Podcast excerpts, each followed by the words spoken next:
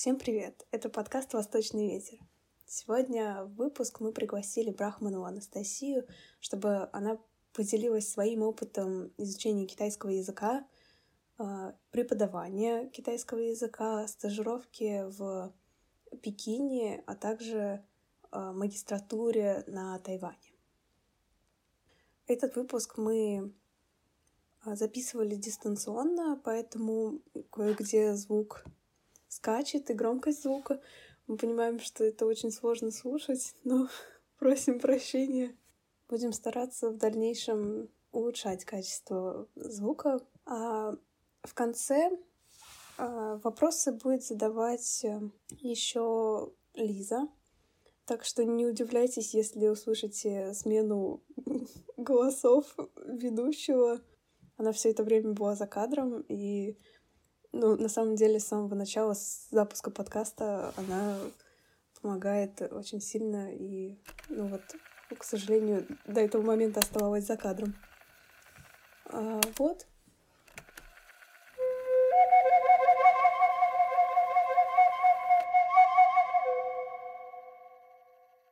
Тогда начинаем, да? Окей, хорошо. А, первый вопрос, наверное, будет такой, как вообще возник интерес к языку, Китаю, и почему ты выбрала поступать вот в Герцена?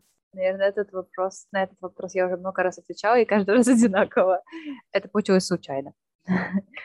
А, потому что когда супер не была уверена в том, что мне нравится и что я хочу делать, я, в принципе, была склонна к тому, что это будет что-то связано с языками. Вот, и как-то получилось, что то время был набор на китайский язык, ну, и я решила попробовать. Вот. Так что любви изначально не было, но потом она как-то потихонечку возникла. Ты хорошо помнишь э, время учебы? Эм, да, очень хорошо. Э, в принципе, в университете, кроме учебы, я почти ничем не занималась. Для кого-то может супер грустно как-то казаться или супер скучно. Не знаю, я просто очень люблю учиться, и если бы не мой хороший знакомый, я бы просто четыре года бы просидела в одной комнате, мне кажется, и ничего бы, кроме учебы китайского, в основном ничего бы не делала. Вот. Но первый, первый курс был самый сложный, особенно в, китайс... в плане изучения китайского, потому что это было супер много а, объем, об, очень большой объем информации, который нужно было за короткое время. То есть фантастический курс был почти за семестр, если не за два месяца, насколько я помню. И потом э, все основы за весь год. То есть прям голова кипела. Тебя не напрягало то, что вуз э, педагогический? И вот, насколько я знаю, на третьем курсе начинается больше методики. Mm-hmm. Ты как-то сразу поняла, что это, что это твоя тема? Или со временем просто... Хороший вопрос. Я, на самом деле, когда поступала, не помню, смущало ли меня вот это вот педагогический, российский педагогический, Кажется, нет. Я вообще планировала быть переводчиком. Мне кажется, как все, э, кто поступает на изучение иностранных языков, они такие, я хочу быть супер классным переводчиком где-нибудь, желательно в МИДе. Вот. Ну, в принципе, не могу сказать, что мне нравилось переводить, потому что у меня не было такого опыта, но как-то вот не было такого разнообразия в голове, что куда можно еще с иностранными языками, ну, наверное, переводчиком. Вот. Поэтому с педагогикой никаких проблем не было, и как-то супер не напрягало, просто я не думала о том, что я буду преподавать. Вот у нас здесь такой вопрос есть. Mm-hmm. Какие остались хорошие воспоминания? И, а, имеется в виду про ну вуз? Ну, да, про учебу. У меня в целом, наверное, большинство воспоминаний хорошие остались в учебе. Я люблю пострадать, люблю посидеть. вот, так что я такой мазохист учебный.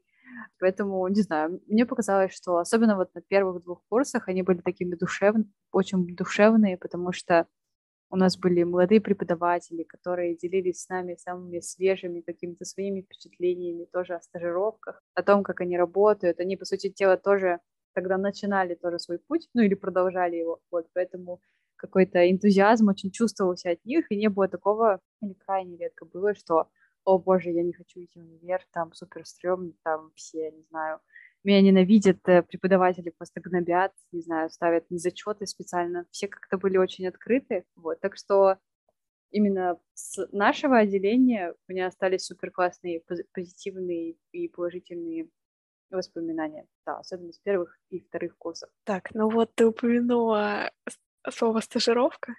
Да. Тогда следующий вопрос про это. Ты ездила на языковую стажировку в рамках нашей программы Герцена. На третьем а, курсе. Ну, ага, так. Какой город? Вот. Какой универ? А, я помню, что мы очень ждали этого момента, прямо все супер как-то были такие, уа, мы куда-то поедем. В общем, было какое-то чувство, что мы учим язык не просто так, и нам дадут какую-то, не знаю, свободу в его использовании и улучшении, поэтому все как-то готовились и старались учиться. Тогда, наверное, мотивация была прям супер высокая. Вот прям хочу поехать в Китай, поэтому надо все супер-супер учить, сидеть. Вот. И я поехала в Пекин, как и большинство моих одногруппниц. У нас не было одногруппников, поэтому большинство моих одногруппниц поехали в Пекин. И, кажется, одна девочка поехала, поехала в Тинди. Ну, собственно, от Пекина не супер далеко. А, я ездила в Бейдинг Даше, и я ездила на год с, ну, с возвращением домой, то есть это было два семестра примерно учебы. И большинство поехали по такой программе. Было сложно. Было сложно. Казалось, что ты приедешь, и ты уже, наверное, что-то знаешь, и ты будешь говорить хорошо по-китайски, ну, хотя бы как-то. Но по первости было очень сложно. Я помню, что мы прямо ходили стаей нашей по всяким разным местам, потому что, ну, банально было как-то некомфортно типа, себя чуть-чуть ощущать в новом городе, на новом языке, на новой, культу- в новой культуре, и вообще ничего не понятно, что нужно сделать. Поэтому, да, поначалу было супер сложно, особенно в плане языка, несмотря на то, что мы его уже изучали, получается, два года. Вам удалось вот за этот год, э, который вы там провели, как-то перебороть вот этот, не знаю, языковой барьер и научиться общаться на китайском? Безусловно, стало легче говорить.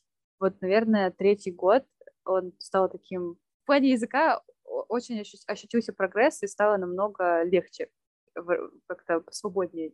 Не намного, но э, по сравнению со вторым годом изучения стало смог хотя бы ты что-то уже сказать по-человечески, может быть, на каком-то человеческом, не на китайском, но на таком языке, вот. Но не скажу, что языковой барьер исчез. У меня языковой барьер исчез достаточно поздно, я считаю. Какие были отличия учебы в ВУЗе там и у нас здесь? Может быть, в системе образования в целом? Сложно судить. Я тоже пыталась сравнивать, но потом я подумала о том, что в России мы учились на бакалавриате, получается, да, как 4 э, года, а там мы просто приехали на повышение уровня китайского языка. То есть, по сути дела, в принципе, уже разные штуки, которые можем сравнивать. Но в целом, если судить именно вот по, про обучение китайского языка в России и в Китае, то в основном в Китае это такие огромные объемы с огромными классами, где очень много учеников, и все в основном нацелено на то, что все говорят, э, слушают учителя, повторяют за ним, как-то работают в группах, и часто это фронтальная работа учителя и ученика. В целом это здорово, потому что э, это большая работа, ты должен самостоятельно много всего прошерстить в качестве домашки, то есть э, словарный запас увеличивается, но нет такого, что э, ты работаешь в супер э, крошечных группах, э, к тебе такой индивидуальный подход. Такого, наверное, не заметила я в Китае.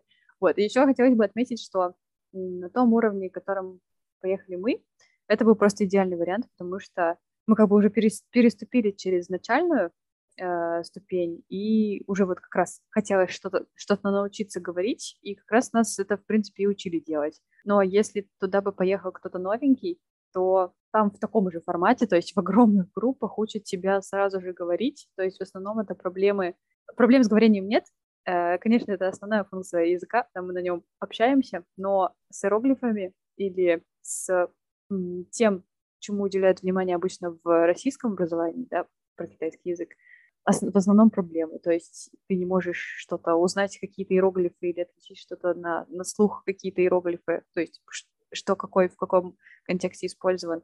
Возможно, это не супер важно, но все-таки, если ты хочешь становиться, не знаю, профессионалом своего дела, не просто Chinese for fun, то, наверное, это, это важно. Но у вас там было обучение полностью на китайском, да? Да, да, то есть это абсолютно новый формат, да. поскольку в России мы обычно на русском языке все привыкли слушать и все понимать, то да, тот год был абсолютно на китайском языке, и начальный уровень тоже, насколько я помню, был на, на, на китайском языке а, у других ребят. Вот, так что поначалу было сложновато, но, в принципе, это здорово очень практикует, то есть тренирует твои навыки аудирования и понимания, умения ориентироваться в среде. А у вас было только были только языковые предметы или что-нибудь типа истории, культуры? В этом плане было супер интересно. А, да, помимо китайского языка, он делился на общекитайский, аудирование, говорение и письмо, насколько я помню. А, можно было выбрать еще дополнительные какие-то. Например, был древний китайский, это было очень сложно. Была культура Китая, история Китая. И были три э, дополнительных э, супер узких направления. Это был гуджен, какой-то еще музыкальный инструмент и пекинская опера. Ну, я так понимаю, ты как раз на этой стажировке училась в пекинской опере? Научилась? Э, сложно сказать, научилась. Скорее, выучила одну арию из всего ассортимента, представленного в объемной э, и богатой да, пекинской э, опере. Но да, да, правда, мне как-то... Мне просто всегда очень нравилось петь, и я подумала, почему бы не попробовать. Вот.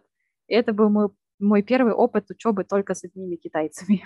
это было очень сложно, но благо большую часть времени мы пели, а не разговаривали, поэтому это будет так сложно, если бы мы постоянно о чем-то говорили, да, именно о пекинской опере. Вот, поэтому, э, да, мой, мой первый опыт именно петь, э, как поют пекинскую оперу китайцы, был там, и на, на конкурсе мне, к сожалению, удалось ее спеть, но я много тренировалась перед конкурсом, поэтому, да, много кто послушал.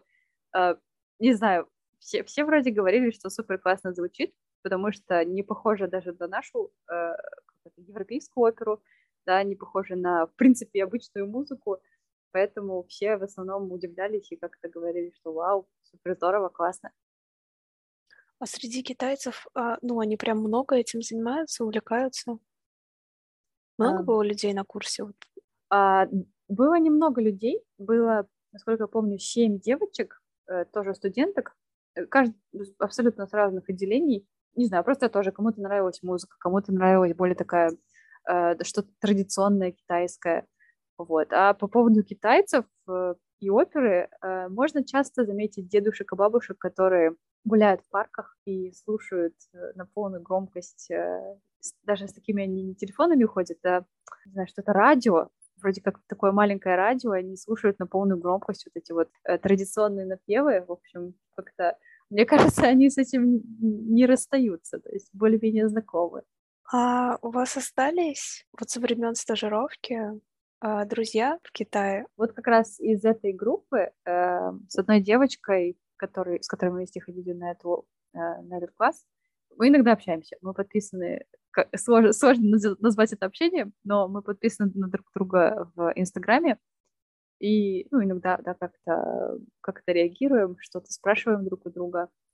Остались контакты каких-то людей, которые просто подходили на улице, не знаю, разговар... начинали что-то спрашивать, разговаривать. Но опять же, это не такое общение, как э, дружеское даже, а просто как э, типа не хаума, ну, все хорошо в твоей жизни, все хорошо, и вот, и все, все, все счастливы. Вот. А таких друзей, на мой взгляд, это, это, кажется, мы переходим уже к следующему вопросу, э, то, что с китайцами достаточно сложно начать такое дружеское, начать легко, продолжить сложно дружеское общение. В основном это возможно, на мой взгляд, по моему опыту, только по каким-то личным или профессиональным интересам, либо если ты супер э, как-то внедряешься в эту китайскую культуру и именно подстраиваешься под них, а не, а не под тебя. На мой взгляд, это очень сложно, поэтому таких друзей даже не могу сказать, что у меня осталось, э, осталось с того времени. Да. Но хороших знакомых, да, достаточно. Несколько человек точно, точно есть. Ну, у них это и между собой также работает, или только к вам такое отношение, потому что вот иностранцы? А, насколько я знаю, э, вообще китайцы достаточно закрыты, э, если мы, например, сравниваем с нашим российским, с нашей российской традицией ходить друг к другу в гости, например, они не зовут друг друга в гости. То есть они зовут э, друг друга в какой-нибудь ресторанчик или, не знаю, в какое-нибудь место, где они могут посетить, поесть, и все. И они возвращаются к себе домой.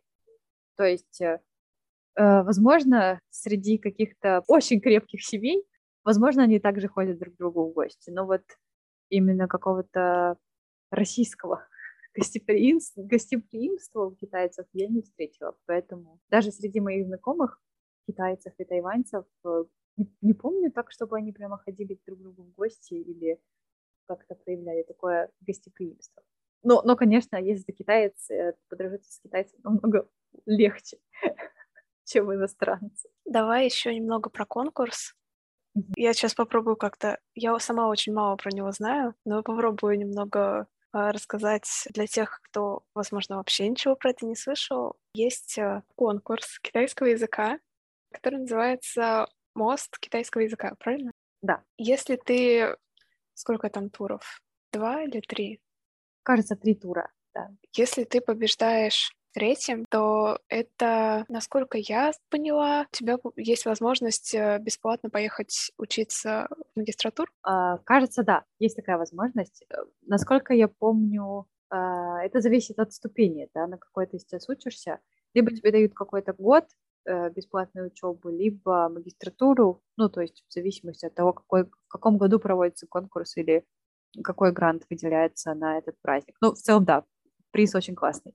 А, я прошла только первый тур, и а, во второй а, я уже не смогла пройти, чему очень расстроилась, но не из-за того, что я хотела быть чемпионом китайского языка, тем, что я хотела спеть. Вот.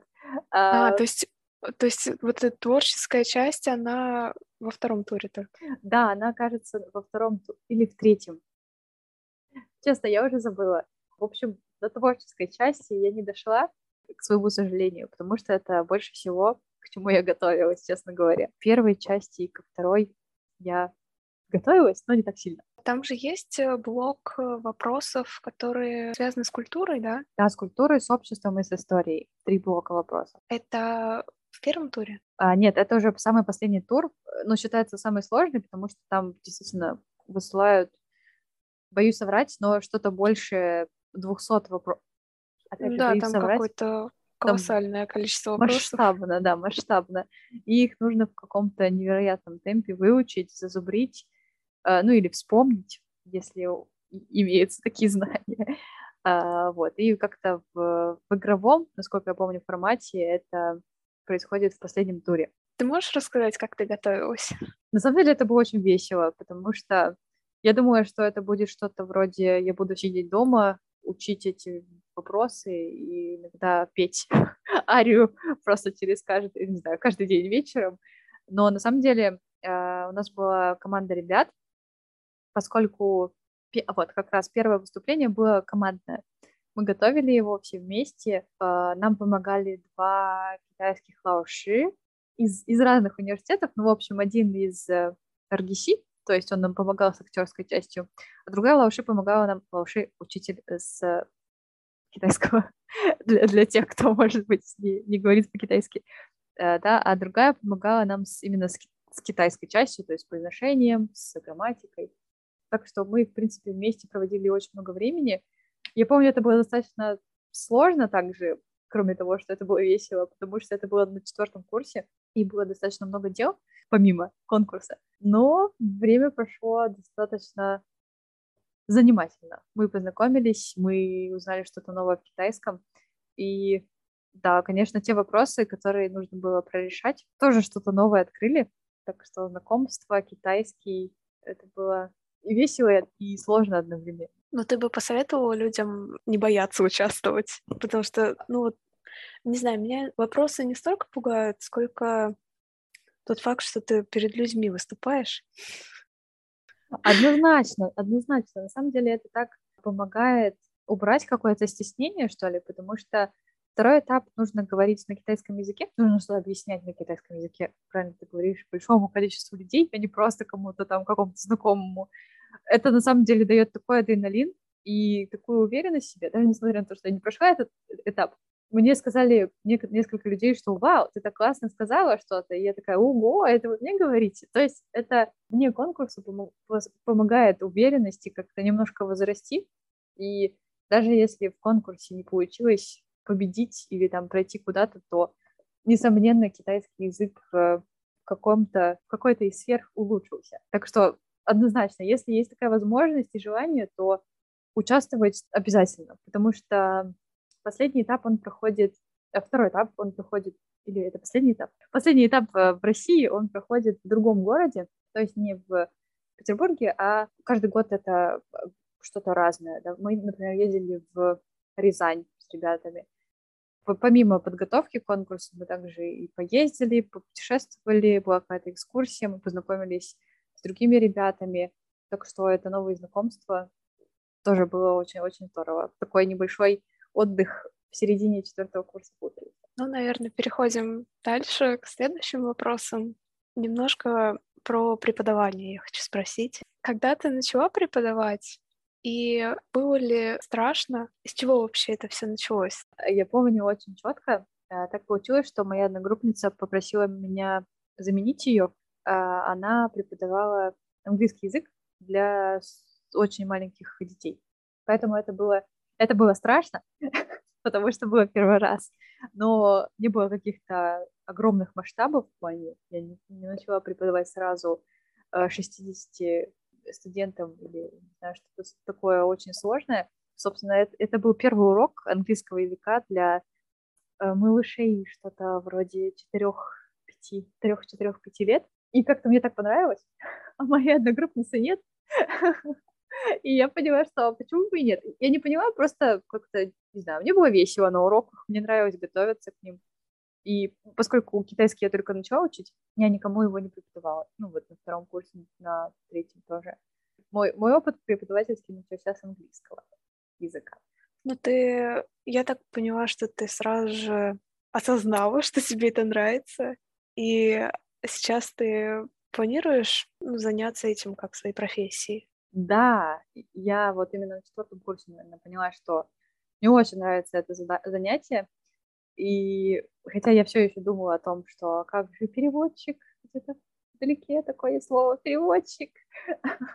И у меня даже было несколько таких, эм, как назвать, part-time э, работ, то есть переводческих. Но все-таки в основном я занималась преподаванием и уже теперь китайского и английского вдвоем. Так что да, мне, мне как-то так было хорошо. Я не хотела, я не видела это как э, что окей, сейчас я студент, а потом я закончу, и все, я какую-нибудь другую работу найду. Мне, в принципе, очень понравилось. Так что я уже вот четвертого курса я работала, слово part-time переводится частично, да, то есть не на полный рабочий день. Yeah. Всегда у меня были какие-то ученики, и вот с этого года я работаю целиком и полностью учителем. Прям вот 9 до 6, можно сказать. После того, как я уехала в магистратуру учиться, так получилось, что все мои ученики захотели продолжить обучение, и мы продолжили его онлайн. В общем, и вот, собственно, я учитель, но работаю сейчас онлайн в двух онлайн-школах и репетитор, репетиторствую. Я репетитор. Я поняла. Получается, когда ты заканчивала четвертый курс, ты уже для себя решила, что ты пойдешь в магистратуру на... Какая у тебя была магистратура? Это педагогическая? Да, на самом деле, когда я заканчивала третий курс, я уже решила, что я хочу магистратуру на китайском языке, но у меня какие-то были, мне кажется, немножко не те цели на магистратуру, поэтому, в общем, я, я считала, что, во-первых, мне очень хотелось поехать в магистратуру на китайском языке, что, ого, это же так здорово, я могу учиться на китайском языке, как оказалось, что это очень сложно. И вторая цель, наверное, была просто, ну вот, снова пожить в этой стране, э, именно с китаеязычной, и как-то побыть, может быть, местным, потому что в Китае меня немного напрягало, что все хотят сфоткаться, все как-то тебя смотрят, э, на тебя смотрят как не на человека местного, а как на того, кто приехал, ну, сюда вот ненадолго и уже скоро как бы уедет. Вот, поэтому в магистратуре у меня был такой шанс сказать, что я не на год тоже. вот. И да, магистратура у меня была с тоже направление преподавания, но уже преподавание китайского языка как иностранного, и я училась с одними тайваньцами, поскольку магистратура была на Тайване. Почему ты выбрала Тайвань? Э, случайно, опять же, получилось. Э, я искала стажировки туда и туда, э, гранты, точнее, не стажировки. И когда я нашла грант на Тайване, подумала, а почему бы нет? Если в Китае я уже была, то, может быть, на Тайване тоже хорошо. Получилось выиграть грант на Тайвань на обучение. Вот, и я поехала. Почему и нет? Ну и как? Хорошо на Тайване? На Тайване, безусловно, э, хорошо. Кстати, ты можешь видеть э, картинку тайваньскую. Это настоящая фоточка тайваньских гор. Там, там действительно очень хорошо в некоторые сезоны. В некоторые сезоны там просто сплошной ад, и так же, как у нас, например, минус 25 очень долго не погуляешь на улице, там плюс 35-40 не погуляешь на улице. А, вот. Просто не поживешь по-человечески, потому что всегда приходится сидеть дома или выходить из дома вечером, там, после четырех. Это, наверное, такой один из больших минусов. И еще один минус это то, что там очень влажно. Несмотря на то, что в Петербурге влажно, там еще влажнее. Там такая тропическая влажность, когда ты выходишь, ты уже мокрый. То есть неважно, идет дождь, не идет дождь, какая сегодня погода, ты просто тебе всегда очень душно. И после нашего такого свежего климата это можно, конечно, перенести в целом. Но вот именно можно перенести, а не так, чтобы я наслаждалась каждым днем и выходила гулять плюс 35, печать под солнышком. А помимо погоды, Какие есть отличия от, э, ну, вот того же Пекина, например? А, про это сложно судить. Опять же, хоть два года я там и прожила, но а, два года все-таки недостаточно, чтобы что-то такое понять и внедриться целиком. Ну вот первый такой, э, который бросился в глаза, мне отличие, которое бросилось мне в глаза э, от Пекина, это масштабы, потому что Тайвань супер крошечный островок, столица э, Тайваня, это Тайбэй, он очень маленький, прямо такой крошечный-крошечный городок. Метро там есть везде, то есть везде в городе можно добраться почти что до гор, каких-то прибрежных, самых-самых близких к городу. Э, вот. Что еще? Второе, наверное, это то, что, несмотря на то, что Пекин — это столица, там все-таки было больше таких людей, которые хотели сфоткаться, там потрогать тебя, сказать, что «О, меню! О, ты такая красивая! Спасибо!» Вот. На Тайване все-таки такого было очень мало. Наверное, не знаю, могу вот конкретно какие-то случаи вспомнить. А, после Пекина у меня просто какое-то целиковое такое впечатление, что почти вот каждый мне говорит, что «Вау, у тебя белая кожа, голубые глаза, все, это прям очень классно. Оставайся на жить. На Тайване такого не было. Также, наверное, то, что тайваньцы говорят по-английски хорошо, это одновременно и плюс, и минус, а, потому что ты как бы приехал туда учить китайский, а они говорят по-английски. Вот. Ну, для кого-то это, конечно, плюс, несомненный, потому что там очень много иностранцев, а, так же, как и в Пекине, и все, все везде дублировано на английском. Мне кажется, тоже. Не помню, честно. Сейчас задумалась. Но вот именно вот как, как люди реагируют э, в больших, по крайней мере, городах, они часто могут сказать тебе что по-английски. Вот. Так что, наверное, три такие больших отличия. Правда, про культуру мне очень сложно что-то сказать, потому что это такая, во-первых, больная тема и для Китая, и для Тайваня в особенности.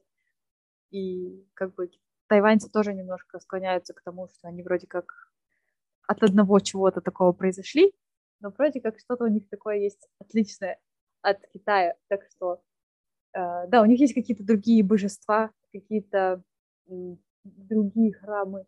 Есть несколько э, различий в языке, э, потому что, например, на Тайване метро называется Диюн, а в Пекине, да, в Китае скажут э, Дитье, то есть такие языковые в некоторых э, словах есть различия. Но, опять же, это не дает какого-то другого знания языка. Все, все, все еще все говорят на китайском. А вот э, иероглифы, они да. же они же традиционным пишут. Да, я до последнего надеялась, что это только в общественных местах, все написано на традиционных иероглифах. И когда я открыла первую книжку по учебе, я поняла, что я ничего не поняла. это было очень сложно для меня. Наверное, я первые три месяца разбиралась с этим. Мне прям было сложно. Я прям заново прописывала все иероглифы в традиционных форматах, чтобы не для того, чтобы научиться их писать, а просто чтобы их распознавать. Так что это возможно, да. Сейчас в основном я могу читать и на, и на таких, и на таких, но написать сложно. Да, это еще одна очень большая сложность, если прям плохая зрительная память. А в чем, ну, скажем, залог успешной учебы? Ты вот говоришь, что очень много, что очень сложно, и что очень много нужно работать, но это вообще преодолимо? Конечно, мне кажется, все преодолимо, если есть какая-то цель, хотя бы отдаленная, хотя бы такая очень розовая мечта, не знаю, очень такая размытая, но что-то на что-то ты надеешься. Э, вот без этого, наверное, очень сложно учить китайский, потому что это очень сложно. Особенно, когда тебе, не знаю, когда тебя не развлекают, там, когда вы учите китайский для того, чтобы, ну, просто это же классно, здорово. Все учат китайский, то и я поучу. А когда вот в универе тебе задали там прописать четыре страницы иероглифов, и нужно их прописать, ты себя никак не развлечешь этим. Вот, так что, наверное, цель — это важно. Ну и второе — самоорганизация, потому что э, когда у тебя один китайский, очень легко, как это сказать, смотреть только на китайский, но ни на что другое. То есть, когда у тебя больше дел, чем китайский, например, не знаю, какая-то дополнительная работа, какие-то еще обязанности, не знаю, любовь, на которую тоже надо обращать внимание. То есть ты не, не, не поглощаешь, китайский не поглощает тебя, и ты, может быть, думаешь, что окей, у меня есть сегодня, не знаю, 4 часа, чтобы прописывать иероглифы в каком-нибудь халате, на папирусе, я не знаю, при свечах, а там вот мне нужно два часа, окей, но я вот буду их точно целенаправленно прописывать, и я буду использовать весь свой мозг, всю свою память, чтобы все это запомнить. То есть не размазывать это на какие-то невероятные количество часов. Это моя проблема, кстати, была. вот, поэтому я, я говорю, наверное, хорошего себе как не нужно было бы делать. Наверное, все. Цель и самоорганизованность. А тебе не было страшно вот когда ты ехал учиться в магистратуру, потому что до этого, ну, ты была уже в Китае, но тогда вы ездили с одногруппниками, и все-таки какая-то поддержка друзей была не так, может быть, страшно, а mm. магистратуру ты а... как бы уже один. Согласна, вопрос хороший. Э, но поскольку так получилось, к счастью, что мне получилось поступить в магистратуру не одной, а с моим молодым человеком, и он э, тоже поступил на магистратуру, это просто вообще что-то с чем-то. Ребята, если вы не знаете китайского и хотите провести просто хорошие два года вашей жизни, поступайте на Тайвань. Это поскольку мы поехали вдвоем, мне было, конечно, от этого намного легче, потому что, мне кажется, это были бы какие-то две крайности. Либо я просто сидела, опять же, в комнате никуда не выходила, но мне было бы страшно, не знаю, общаться с кем-то.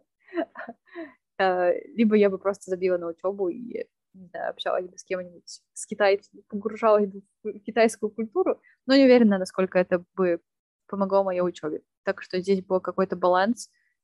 Да, так что есть, если есть вариант ехать в чужую страну, особенно не на год, не, не, не туда, куда тебе будут помогать, не знаю, все профессора, все учителя, они помогают иностранцам всегда. Если ты едешь на курсы, малейший вопрос, малейшая проблема, малейшее скучание по родителям, они тебя сразу такие, е, давай, ты сможешь. Тут, конечно, такого не было. Было даже скорее, давай, ты приехал учиться к нам, давай учись. Типа, чё? Несмотря на то, что ты одна иностранка, давай. Нужно хорошо учиться, не, не, даже не думая о каких-то послаблениях. Так что какой-то такой э, помощи именно моральной какой-то поддержки именно не было. Не было такой большой, как в Китае. Так что да, ехать с кем-то это намного как-то спокойнее, хотя бы вот в своем вот этом маленьком русском мирке. Наверное, последний вопрос. Вот э, у нас э, некоторые преподы говорят, что только с одним китайским ничего не получится. Правильно говорят. Что нужно брать что-то дополнительно, какую-то дополнительную профессию. Вот для педагогики как минимум нашего образования не хватает, нужно магистратуру идти. Правда? Согласна. На самом деле для педагогики скорее не хватает, наверное, в университете опыта, чем даже магистратуры, потому что, а, в принципе, методическую базу мне дала мне дало мое сидение над учебниками, потому что мы сдавали все самостоятельно на третьем курсе после возвращения со стажировки. Так что все эти книжки, которые я прочитала по педагогике, в принципе, окей. Ну, то есть на троечку, на такую базу потянут, преподавать можно. Но если преподавать хорошо, если преподавать уверенно, не, бо- не бояться, а постоянно повышать свой уровень языка, то, конечно, нужно практиковаться и нужно постоянно учиться. А, не с педагогикой сложнее, потому что я не знаю, если честно, как это возможно, учиться в педагогическом вузе и получать еще какую-то профессию. То есть либо, опять же, идти, не знаю, как-то частично работать в какую-то компанию, браться за любую работу. Просто не, не, ты не знаешь, куда тебя заведет э, китайский, и соглашаться, ну, понятно, на какую-то адекватную работу, посильную, может быть, немножко страшную, но, опять же, не знаешь, понравится она тебе или нет. Может быть, кто-то там хотел всегда стать переводчиком, он учился в педагогическом вузе, прям все два курса мечтал, а потом пошел попереводил и понял, что, господи, какой кошмар, это стресс, и вообще это не мое, я, не знаю, буду логистом каким-нибудь, сидеть там честно, я далека от логистики, поэтому вот, мне кажется, во всем в основном не хватает опыта, и когда ты учишь китайский, очень легко в нем потонуть, и как-то потом, когда выныриваешь, ты понимаешь, что, конечно, я классно знаю китайский, может быть, но я больше ничего не могу. А сейчас, в принципе, много кто знает китайский. Это такой уж и э, редкий язык на рынке труда если мы ищем работу. Вот, так что да, учителя, преподаватели правильно говорят. Честно, вот лично из моего опыта, мне кажется, нужно искать работу какую-то, хотя бы частичную, и постепенно нарабатывать себе хоть какой-то маленький-маленький опыт, чтобы от этого направления, не знаю, какие, наверное, популярные с китайским языком, это преподаватель китайского языка, это логистика, внешняя, внешняя экономическая деятельность, э, всякие отношения с Китаем, дипломатия, наверное, сложно как-то прыгнуть с педагогики в дипломатию, но все же. Вот, как-то искать этот опыт и с маленького-маленького опыта уже как-то развиваться, если нравится. А у вас была в магистратуре на Тайване практика, именно педагогическая? Да, практика была. Это был, был мой первый опыт, когда я преподавала китайский на китайском, прямо как нам преподавали в Китае. Это было очень страшно. Это было даже страшнее, чем в первый раз. Я преподавала английский на русском маленьким детям, потому что там были не дети, там были взрослые, которые, ну, то есть они могли спросить тебя все, что угодно. У них нет такого, типа, ты кинул мячик, и они все забыли, и они радостные. вот, и это было также сложно, потому что за тобой наблюдает преподаватель, и он тебе говорит не только твои косяки, где ты там что не так научил, а твой китайский там, например, где-нибудь поплыл, когда ты рассказываешь что-то, или, например, ты от волнения начал говорить целиком по-английски, поэтому, да, наверное, вот эти вот, это у нас было, кажется, два месяца практики, это было очень здорово, прям настоящая такая практика, где мы сначала самостоятельно собрали учеников, потом мы самостоятельно их разделили по группам и по уровням, и самостоятельно их научили чему-то. Ну, надеюсь, чему-то научили. Ну, с вопросами это все. У меня есть а, пара вопросов. Можно? О, а, давай. Давай, а, конечно. А вот по поводу твоих одногруппников или, а, ну, как с магистратуры а, иностранцев, с которыми ты училась, и вот с университета, кто-то связал свою жизнь с китайским так плотно, что переехал туда и живет сейчас там, или, может, как-то, не знаю, прям тесно сотрудничает с Китаем, или все в основном расплылись по каким-то совместным, э, смежным дисциплинам или еще что-то? Угу. Вот это хороший вопрос. А, наверное, после стажировки все вернулись, потому что все-таки это стажировка, да, нужно, нужно в любом случае вернуться, потому что еще четвертый курс. А вот из магистратуры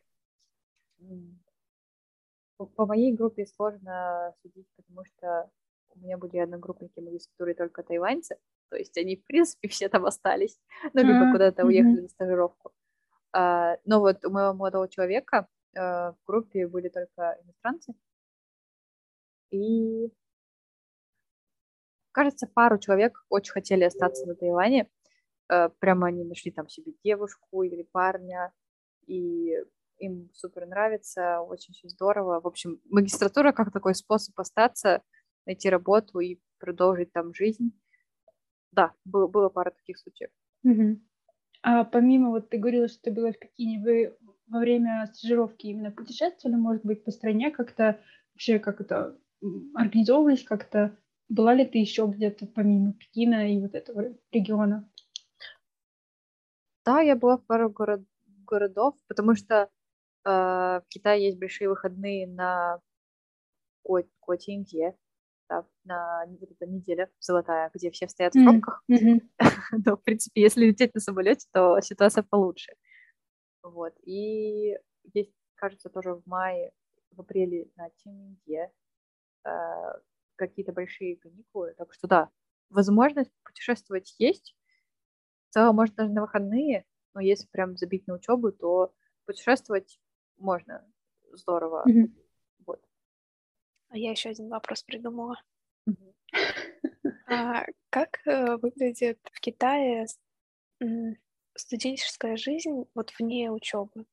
Потому что я помню, у нас есть а, несколько одногруппниц, которые учились в Китае какое-то mm-hmm. время, и они, ну, рассказывают очень классные истории про то, как они там организовывали э, мероприятия, постоянно была какая-то движуха, и было очень интересно и классно. Было ли что-то такое у вас? И а... отлично ли это от э, России? Вот. Да. Один большой ответ – да. От России очень отлично, потому что, э, я говорю, я за 4 года не знаю, что я делала помимо учебы. Ну, то есть, возможно, я бы что-то и делала, если бы что-то было. И, окей, я ходила на хор. Но это мои личные интересы, поэтому, опять же, э, мне как бы нравилось, да, но это раз в неделю, в воскресенье, то есть как бы не супер весело, не супер там с ребятами много общаешься, но как бы нормально. В Китае повеселее было.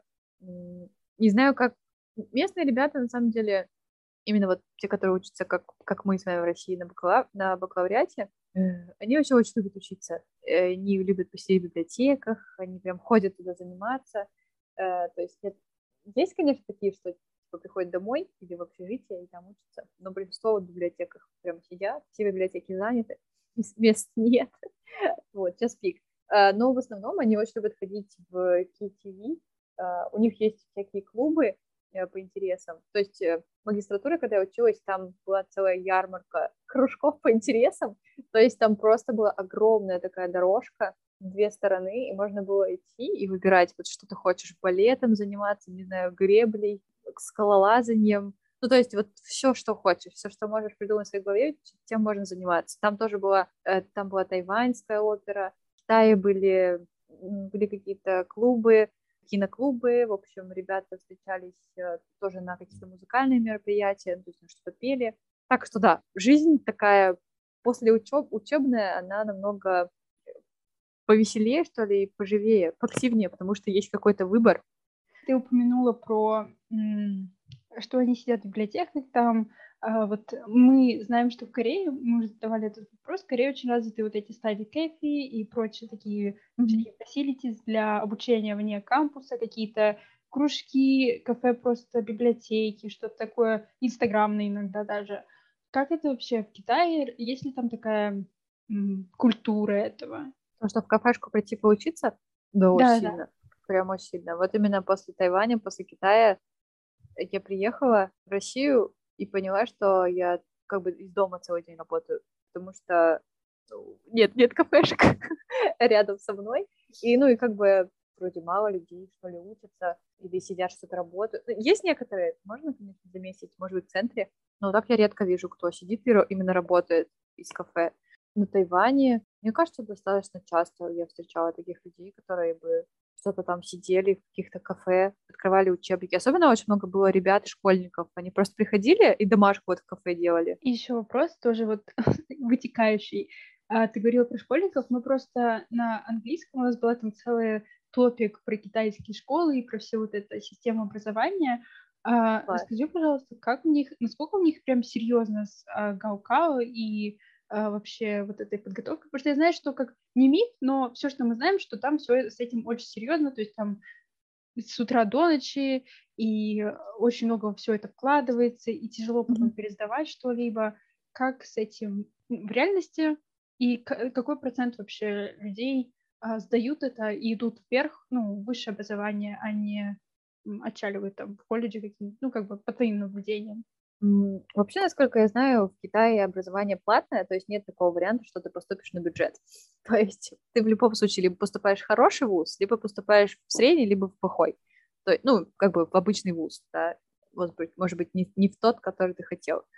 Э, честно, не знаю случаев в плане личных каких-то, э, кто бы не сдавал или в какой-нибудь ПТУ, как у нас, мне кажется, такого нет. То есть там, в принципе, ты куда-то идешь либо работать в семейный бизнес, либо, не знаю, в какой-то... Кажется, у них тоже есть что-то вроде колледжей, то есть где ты учишься именно каким-то прикладным навыкам, да, не, не там не философии изучать, а что-то такое нормальное.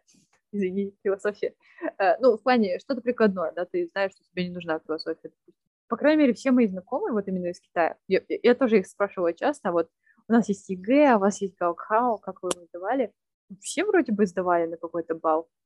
Я знаю, что у них намного больше предметов, чем у нас. То есть если у нас, если ты гуманитарий, ты сдаешь там, не знаю, максимум, может быть, 5, то у них там может быть 7. То есть у тебя есть обязательные предметы и еще какие-то дополнительные. То есть вот именно объем общий, который тебе нужно сдать, он намного больше. Я знаю, что это тесты в основном, и китайцы очень... Китайцы... У Тайваня тоже есть свой э, экзамен, Честно, я не помню, как он называется, но у них называется по-другому. Но система, в принципе, та же самая. Ты просто сидишь и решаешь эти тесты на скорость. И, в общем, да, для них это очень большой стресс. Ну, так что, вот, не знаю, никто мне не говорил такого, типа, э, ненависть, гаукхау. Мне в целом говорили, что мы просто, да, учим тесты, учим вот эти ответы, и, ну, как бы, ок, английский мы сдали, а по-английски говорить мы не можем. Ну, то есть такое отношение. Ради бы, ради поступить, поступления в университет, как, как у нас, мне кажется. Я смотрела фильм какой-то про Галкал, кажется, есть. Так, где там что там э, целый день они стоят, э, сидят, родители им плакаты рисуют с Джайо, что типа помогают. Ну, не, не знаю, насколько это вот прям вот э, объективно. Так что у меня есть назрел еще один вопрос, но теперь вообще в отрыве от всего этого. А, надеюсь, что последний, чтобы тебя уже не задерживать. Ну, в общем, а, вопрос такой, как бы, а, знаешь, фильм «Безумно богатые азиаты» и все вот эти стереотипы, связанные с тем, что китайцы вообще как-то богаче, чем, допустим, в среднем, чем по стране, чем в России, допустим, mm-hmm. или как-то они даже, даже не богаче, в каком-то плане состоятельнее, то есть у них любовь к дорогим брендам, каким-то э, дорогим вещам вообще в целом, э, как это проявляется, и в целом ты встречал таких людей, как они вообще себя ведут, может быть? Я вспомнила одну ситуацию на Тайване, э, когда на Тайване очень популярен, популярен хайкинг, когда ты лазаешь вот по горам, и там часто собираются такие большие группы э, людей, бабули, сдули все просто, стармат, и они лезут в гору. в общем, дышат свежим воздухом, общаются, там, не знаю, пьют чаек, едят какую-нибудь э, дорогущую икру, э, без комментариев. Вот, и мы заметили, что некоторые люди, они приезжают на таких машинах, ну, прям вот очень дорогих. Видно, что машина дорогая, э, не знаю, что продукты, которые они едят, они дорогие. Но одеты они просто как ну, я не знаю, как бабушка с огорода, чтобы, типа, было комфортно, удобно, такие растянутые какие-то толстовки. Ну, ты смотришь, и ты вот вообще ни, ни в жизни поймешь, что этот человек очень богатый. Вот было таких пару моментов на Тайване. Или там еще были моменты, когда, э, э, в общем, когда женщина заходит в магазин Гуччи, каком-то вообще таком наряде, вот ты не скажешь, что она пришла туда что-то купить. То есть она приходит в каких-то, не знаю, тапках, ну, в таком, как бы обычном. Просто когда ты представляешь женщину, которая идет там в такой магазин, там, не знаю, что-нибудь такое элегантное, а вот она в таких э, бриджиках каких-нибудь синеньких, э, топик красненький, и все. Ну, такая сумочка, и идет она туда. Так что в Тайване было такое, как бы двоякое. Вроде как у людей действительно есть деньги, потому что на Тайване вообще очень сложно найти магазины, кроме H&M и Uniqlo, как бы по ценам таким, такие же примерно, как в России. То есть, если тебе нужно купить вещь, ты идешь либо на рынок, либо вот в эти два магазина, ну, условно, да. А, все остальные это вот типа Gucci, какие-то Prada, супер дорогущие магазины, и туда ходят люди. То есть есть магазины, и они там покупают вещи. Вот. Но они не выглядят так, как э, люди из э, вот этого фильма. Э, в Китае, честно, мне было сложно, точнее, мне сейчас сложно вспомнить, не помню, как, как, как там было с деньгами у людей, но, опять же, Пекин, столица, там, там были классные тачки, и люди тоже были, как бы, классно, классно выглядели, поэтому мне так сложно сказать, сложно судить. Ну ладно, ну, наверное, все. Да, все, я думаю. Хочется сказать тебе очень большое, большое, большое, большое, большое спасибо, что ты согласилась с нами поработать, побалакать и просто очень все рассказала подробно. Правда, спасибо большое, было очень интересно. И... Спасибо, девчонки, что позвали. Мне очень нравится то, что какая-то движуха происходит, помимо э, чего-то там кто-то учит иероглифы. Вот, это здорово, что вы э, занимаетесь э, чем-то таким 学外, в общем, mm-hmm. outside the learning Chinese. Вот. Так что здорово, молодцы. Была рада с вами пообщаться. Спасибо. Желаю тебе удачи в твоей работе. Спасибо, спасибо. Надеюсь, что у вас получится со стажировкой. Давайте, это классный опыт. Не сейчас, то потом. Это, это не страшно. У нас был один профессор, который поехал в Китай первый раз в 40 лет, так что, смотрите, есть с чем сравнить. Мы всегда тоже думали, что если не сейчас, то, в принципе, потом, когда-нибудь. Раньше, чем 40 лет.